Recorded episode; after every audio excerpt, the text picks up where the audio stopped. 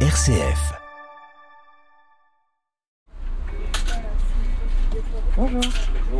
Je vais prendre un ticket aussi, s'il vous plaît, pour euh. C'est un lieu, quand ça vous accroche, ça vous lâche plus. Et que vous soyez de n'importe quel milieu, n'importe quelle origine. hein. L'église, ça sera il y a les gendarmes. Ok, super. Merci beaucoup, monsieur. En fait, tout dans ce sanctuaire euh, concourt à, à dire aux gens, mais allez, pose ton fardeau, pose-toi, je te juge pas.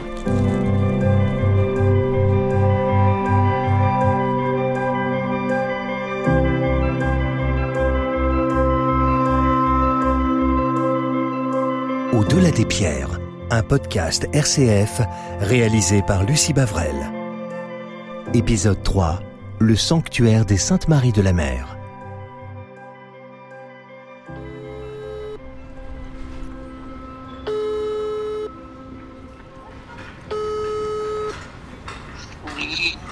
Oui, bonjour Martine, c'est Lucie de RCF. Oui, Lucie. Je suis devant, euh, devant l'église. Bon, eh ben, moi j'étais dans l'église, Ah. donc je, je, j'arrive. Martine, c'est Martine Guyot. Elle a été l'animatrice du sanctuaire des Saintes Maries de la Mer pendant six ans. Elle en a même écrit un livre qui s'appelle Dans les pas des saintes. La première fois qu'on s'est parlé, elle m'a dit Le sanctuaire, je l'ai dans la peau. Ça m'a donc semblé assez évident de le découvrir avec elle. Donc ça y est, on est un matin de juillet et il ne me reste plus qu'à la retrouver. J'ai un chapeau de paille. Voilà. On a le temps de boire un petit thé? Tout à fait. On va attendre Dominique. euh, Il est là, Dominique. Ah, vous l'avez croisé? Oui. Et Dominique, c'est Dominique Charmaison, moitié gitan, moitié auvergnat, employé du sanctuaire et chargé du pèlerinage des Saintes. Bonjour Voilà. Bon, Martine m'a dit, c'est un ami, on est complémentaires, un gitan, une gadji, vous pouvez pas rêver mieux. pas de thé. Il y, a du, il y a du café, mais est-ce qu'il y a du thé Je sais ouais, pas. ouais, mais là, regarde. Ou là, ah ben là, il oui, là, ils doivent en faire, là, oui. Ben allez, on y va. Allez, allez. Les Saintes Maries de la Mer, il n'y a rien après. Et ce qu'ils m'ont dit tous les deux, c'est que c'est pas un lieu de passage, c'est une destination dont on repart toujours un peu différent. J'ai un souvenir qui m'a beaucoup marqué. Je devais avoir à peu près 9-10 ans. Dans ces- autour d'une dizaine d'années, on va dire. On allait en Espagne pour la semaine sainte. Et on passait ici. J'habitais Clermont-Ferrand à l'époque. On passe ici. Et on vient pour voir les saintes. Et pour descendre à la crypte, la crypte était toute inondée. Et pour pouvoir aller embrasser Sainte Sarah et, toucher le reliquaire, il avait fallu ben, se mettre pieds nus si on pas. Voilà. Et je me rappelais avoir eu, à cet âge-là, de l'eau jusqu'aux chevilles. Et vers Sainte Sarah, il n'y avait plus d'eau là-bas au fond. C'était, ça devait être un petit peu plus haut, je sais pas, voilà. J'ai ce souvenir-là qui est resté, qui m'a marqué. Et vous, Martine, euh, dans vos premiers souvenirs, qu'est-ce qu'on trouve?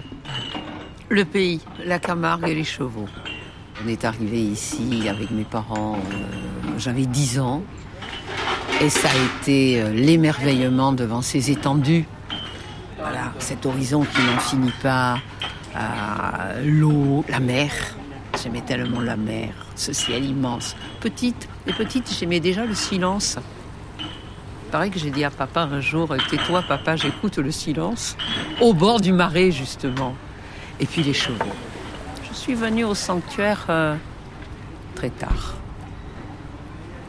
J'ai rencontré le Seigneur euh, tard, il y a une trentaine d'années, j'en ai 69, hein, et avant la mort de mon époux, heureusement. Et euh, quand Michel est mort, il y a, il y a 16 ans, euh, voilà, c'était un tsunami. Et euh, pendant le pèlerinage, un jour j'ai dit tiens, euh, je venais comme ça aux Saintes, je, rentrais dans le sanctuaire, mais voilà. Et si tu allais, euh, paraît qu'il y a des veillées, si, si tu allais à une veillée. Et c'était la veillée pour les défunts.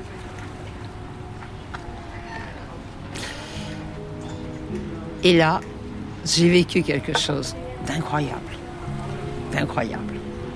Et j'ai été totalement saisie, et par le pèlerinage de mai que j'aime tant, Et par ce sanctuaire, j'ai commencé à plonger dans, l'histoire de ce sanctuaire, surtout dans l'histoire des saintes.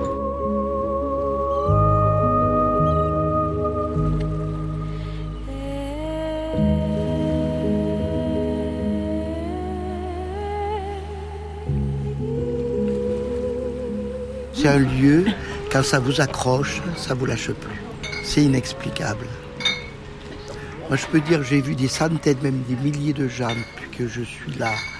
hein, euh, et des gens qui viennent, qui passent ici, mais qui viennent en touriste. Ils viennent à l'église parce que c'est une des rares choses qu'il y a à voir dans le village, on va dire, le seul monument. Les gens viennent, ils prennent ça pour un château, des fois ils nous demandent où est l'église.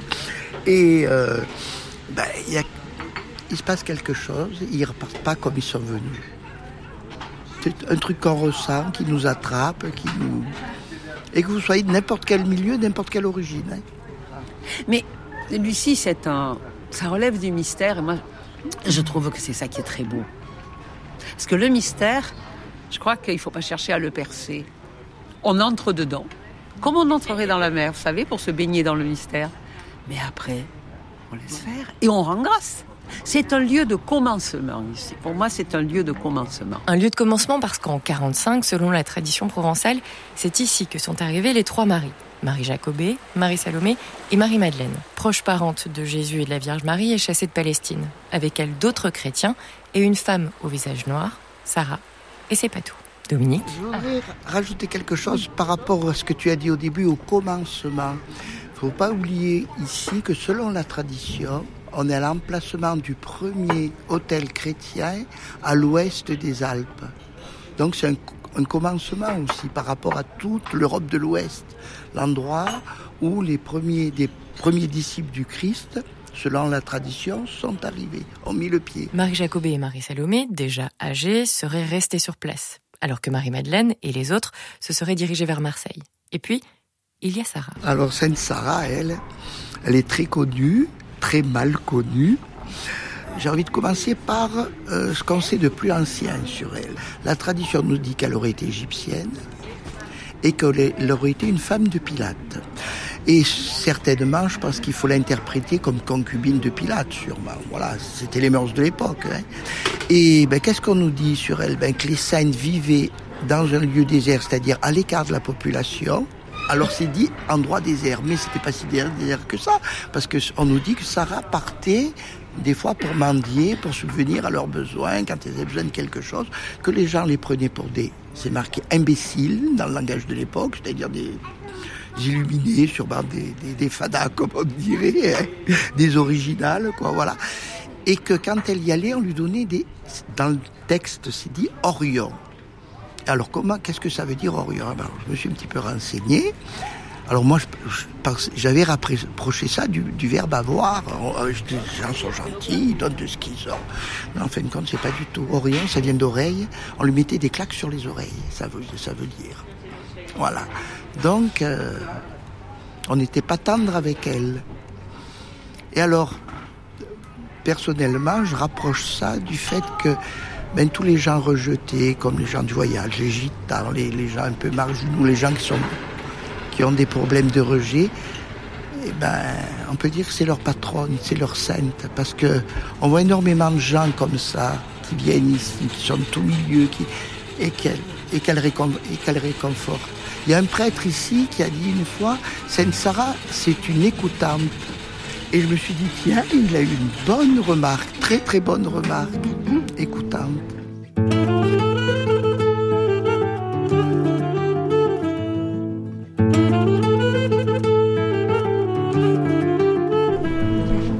Bon, faudrait y aller parce qu'il va y avoir du monde après à l'église. Et ce qui marque vraiment, quand on y entre, c'est que le sanctuaire des saintes, c'est à la fois une église et une forteresse. Il y a une nef, un clocher et une tour de guet. Ce sanctuaire, c'est un refuge. C'est un refuge dans plusieurs euh, dimensions. D'abord, ça a été un refuge euh, de par euh, sa masse et sa construction, ses fortifications. C'était un refuge contre les invasions venues de la mer. hein. Quand il y avait un problème, on sonnait Et les gens venaient se réfugier dans ce lieu. Et il y avait en plus de l'eau. Vous voyez, là, c'est un puits. Vous voyez? Ah oui. On voit l'eau. On voit l'eau dont le niveau monte et descend parce qu'en fait, c'est une résurgence d'une veine du Rhône. Il y a plein de veines d'eau potable en Camargue. Donc, vous voyez, c'était un refuge, dé- déjà un refuge pour le corps. Puis ensuite, un refuge pour l'âme. Parce que quand on a descendu les marches, en regardant où on met les pieds, là, on lève la tête. Et vous voyez qu'il y a un lustre avec des bougies qui brûlent en permanence. Moi, donc, quand j'entre dans ce sanctuaire, je lève toujours la tête, là-haut. Et derrière ce, lustre, il y a comme une malle bleue, vous voyez, dans cette, euh, dans cette embrasure de fenêtre. Et ce sont les chasses, ce sont les tombeaux de Salomé et de Jacobé. Et, et, euh, vous, Dominique, quand vous rentrez euh, dans l'église, Ah ben, quand on rentre ici, ce qui attire le regard, ce qui m'attire le regard, c'est les chasses là-haut. Elles accueillent tout le monde. Quand on rentre, c'est ce qu'on voit. On voit le cœur et on lève la tête, on voit ça là-haut. euh, elles accueillent tout le monde. il y a aussi une représentation de la Vierge Marie, puisque c'est aussi une église, c'est une église dédiée à, À la à la Vierge Vierge. Marie, tout à fait, oui. Selon la tradition, la première chapelle qui a été construite à l'arrivée des Saintes a été dédiée à la Vierge Marie. Et de tout le temps, ça a toujours été dédié à la Vierge Marie. Alors avant, ça portait le nom de Notre-Dame de Ratis, c'est-à-dire Notre-Dame de la Barque. Et à partir du XIIe siècle, c'est quand les bénédictins de Montmajour font reconstruire l'église, qui est l'église actuelle, euh, ça, le, le vocable change et ça devient Notre-Dame de la Mer.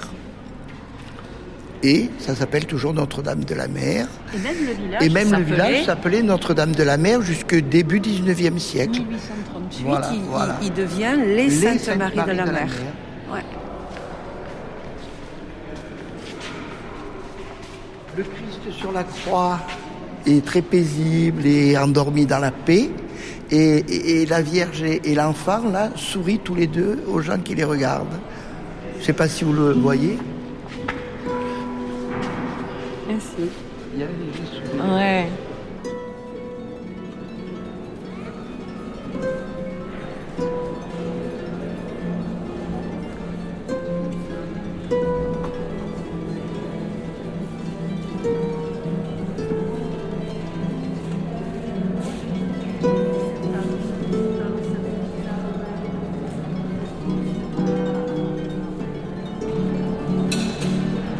Avant qu'il y ait trop de monde, il faudrait qu'on aille à la crypte.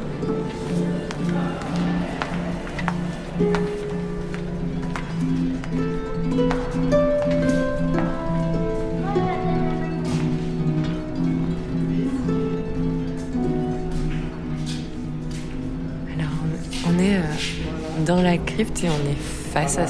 L'endroit où on les a tr- trouvés enterrés, toutes les trois, on a trouvé leur squelette ici.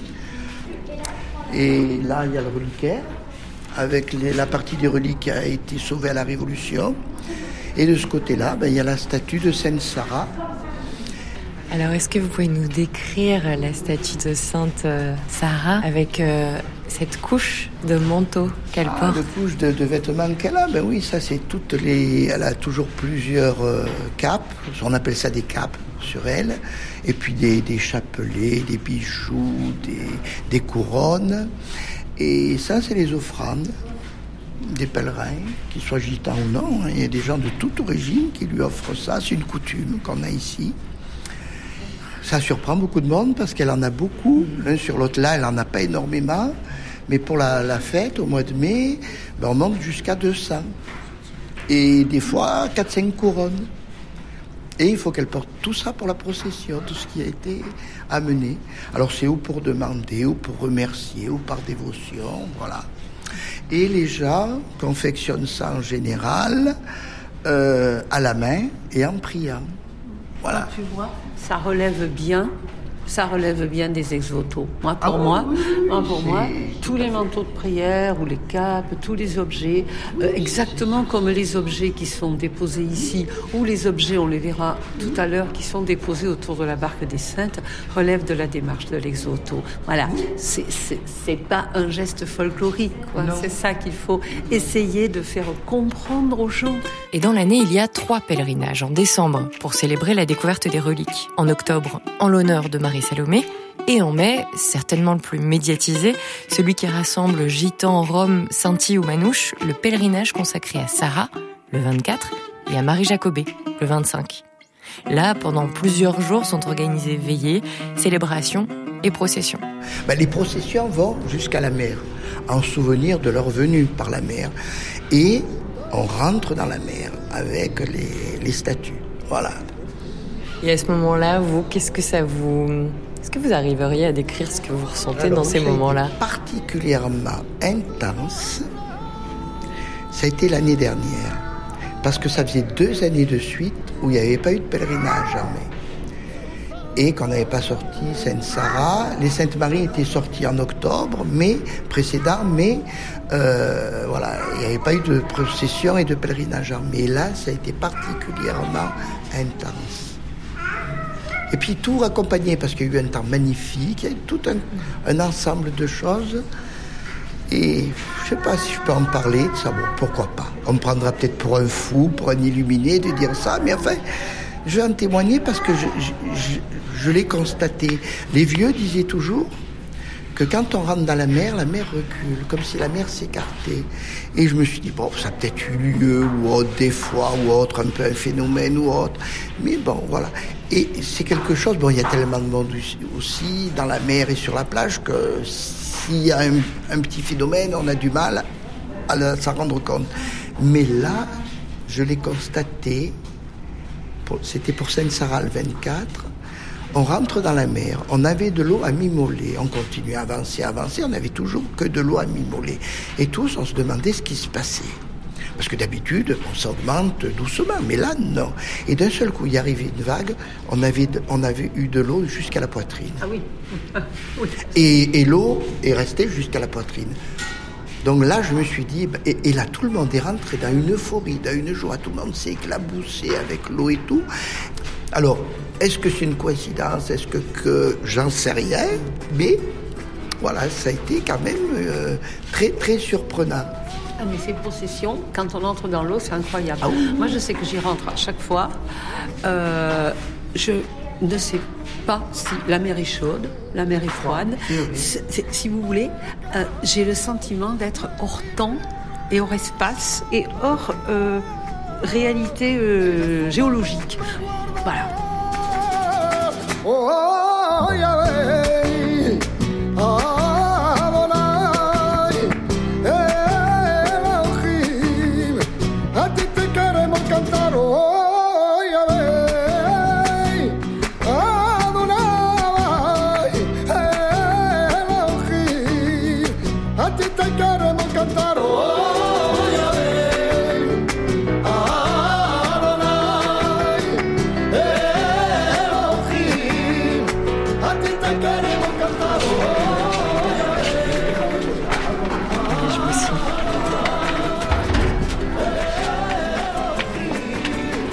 A ti te queremos, a ti te queremos, a ti te queremos cantar.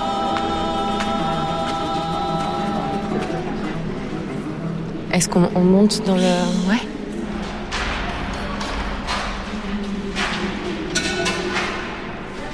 Cette architecture romane est magnifique hein, dans le cœur, avec ses voûtes pleines cintre, ce cul de four, tout ce qui est rond, doux. Je trouve que l'architecture romane est douce, elle est ronde, elle, euh, vous amène vers l'intériorité. Ce cœur, est- c'est une niche.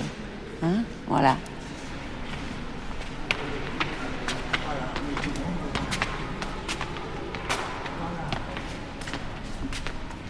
Quand on, quand on regarde le cœur, orienté vers l'est, sur la gauche, il y a un grand Christ, on pense être du XVIIe, en chêne, avec euh, les bras ouverts, Le visage, vous pouvez venir, le visage euh,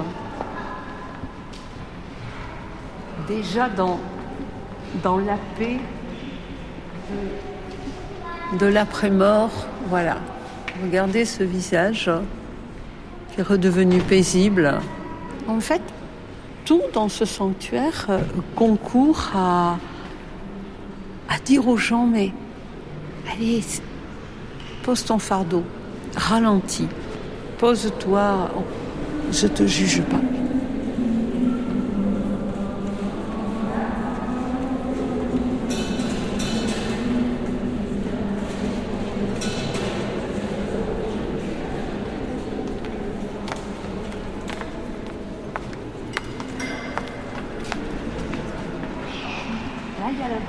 Je suis là, je suis là. voilà. Là, il y a la représentation, euh, la représentation symbolique, mais oui, de la barque, avec laquelle, sur laquelle les, ce qu'on appelle les amis de Jésus et d'autres euh, et d'autres sont euh, arrivés sur le rivage des, de Camargue dans les années 45 après Jésus-Christ, après le martyr d'Étienne, quand les chrétiens sont persécutés et par les juifs et par les romains. Donc c'est une barque avec euh, deux statues de euh, Marie-Salomé et Marie-Jacobée. Oui, parce qu'ici, on est dans le sanctuaire de Salomé de Jacobée. Vous allez dans d'autres sanctuaires, vous avez la même barque, mais avec beaucoup plus de personnages et on met en évidence, euh, en fait, on, va mettre en évidence toujours le saint ou la sainte auquel le sanctuaire est dédié.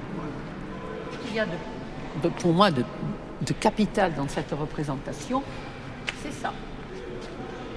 Alors attendez, on, prend, on monte une marche. Ce sont les vases de parfum qui nous rappellent que ces saintes sont les deux femmes qui, avec Marie-Madeleine, sont allées au tombeau pour embober le corps de Jésus. Et c'est cette barque qui est portée en procession.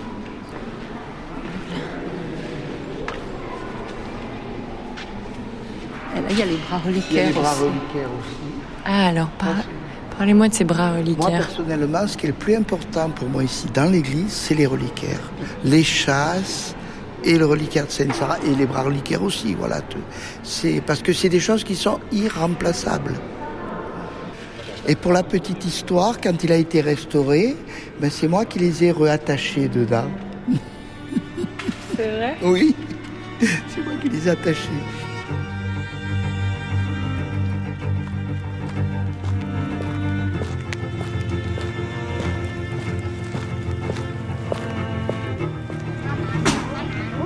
Et maintenant, on s'élève. Encore un peu. Le toit du sanctuaire est accessible par des escaliers à l'extérieur. On monte, donc, Alors cet escalier, il est moins bon que l'autre. et jusqu'à la Parce pointe. qu'il a été refait au XVIIIe siècle. Et au, au, quat- au XIIe, il savait mieux construire qu'au XVIIIe. C'est là-haut, marcher dimanche, j'ai une cheville qui flageole. Euh, tu as compris. Oui, mais nous on peut y monter, peut-être. Ah, je mais peux l'accompagner jusque-là. faire attention de ne pas glisser par contre. Ah oui, Dominique perd sa chaussure. peut- Martine, elle, reste en bas. Ça dépend ce qu'on a. Toi, tu es une chèvre. Ah, on va jusque là-haut, là? Oui. Allez. Sans moi, sans moi. Voilà. Ça va Tu y arrives Ouais, je crois. Un coup de main Volontiers. Merci beaucoup, Dominique. Hop Ah ouais. Voilà. On voit encore c'est brumeux là aujourd'hui. Mais on voit très loin. On voit même derrière, par temps clair, on voit même le Canigou qui est vers Perpignan. Et là, on voit les Cévennes, on voit la Sainte Victoire, les montagnes vers la Sainte Baume là-bas derrière. Voilà. Et la mer Et la mer en face, bien sûr. Et, et les marais derrière, là, avec les Alpilles là au fond. Euh, là, les Alpilles là, et là-bas, ce qu'on voit derrière, c'est le Ventoux. C'est pas beau? Entre le Ventoux et le Canigou, des fois, je fais un peu la salade.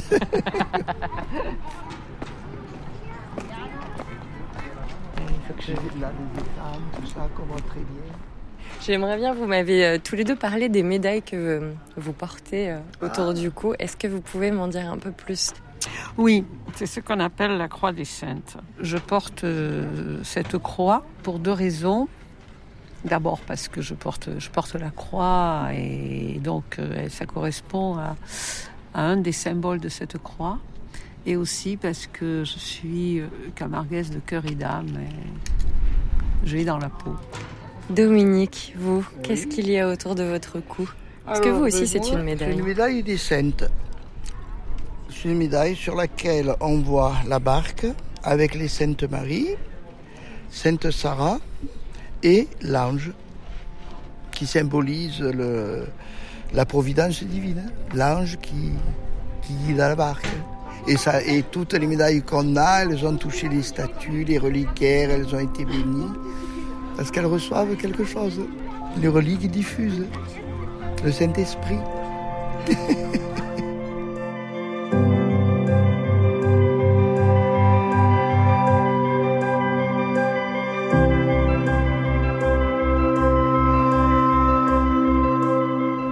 J'ai vraiment euh, euh, envie de saisir toutes les occasions qui se présentent pour euh, parler du fond, du cœur de ce sanctuaire qui vibre, qui vit et qui n'est pas euh, un décor de folklore pour, le, euh, pour la fête des gitans, voilà, comme on dit. Décor folklorique pour la fête des gitans. Quelque chose pour attirer les touristes. Voilà.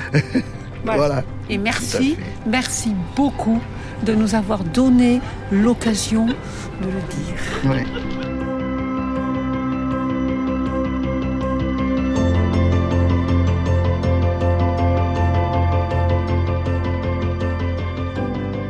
Venez d'écouter Au-delà des pierres, un podcast original produit par RCF. Pour découvrir les secrets d'autres trésors du patrimoine sacré, rendez-vous sur le site rcf.fr ou sur vos plateformes de podcast préférées. N'hésitez pas à faire connaître le podcast autour de vous en le commentant, le partageant ou en laissant un avis sur les plateformes. Et puis, il y a aussi les autres podcasts RCF. L'art, une affaire d'homme, le podcast sur les femmes dans la peinture, Marche ou rêve, le podcast des personnalités transformées par la marche, ou Quand je serai grand, les histoires fabuleuses des grands explorateurs. Bonne écoute et à bientôt pour un nouveau voyage au-delà des pierres. Et merci à l'artiste Chun Chanelas, dont le morceau IAV s'est glissé dans ce podcast.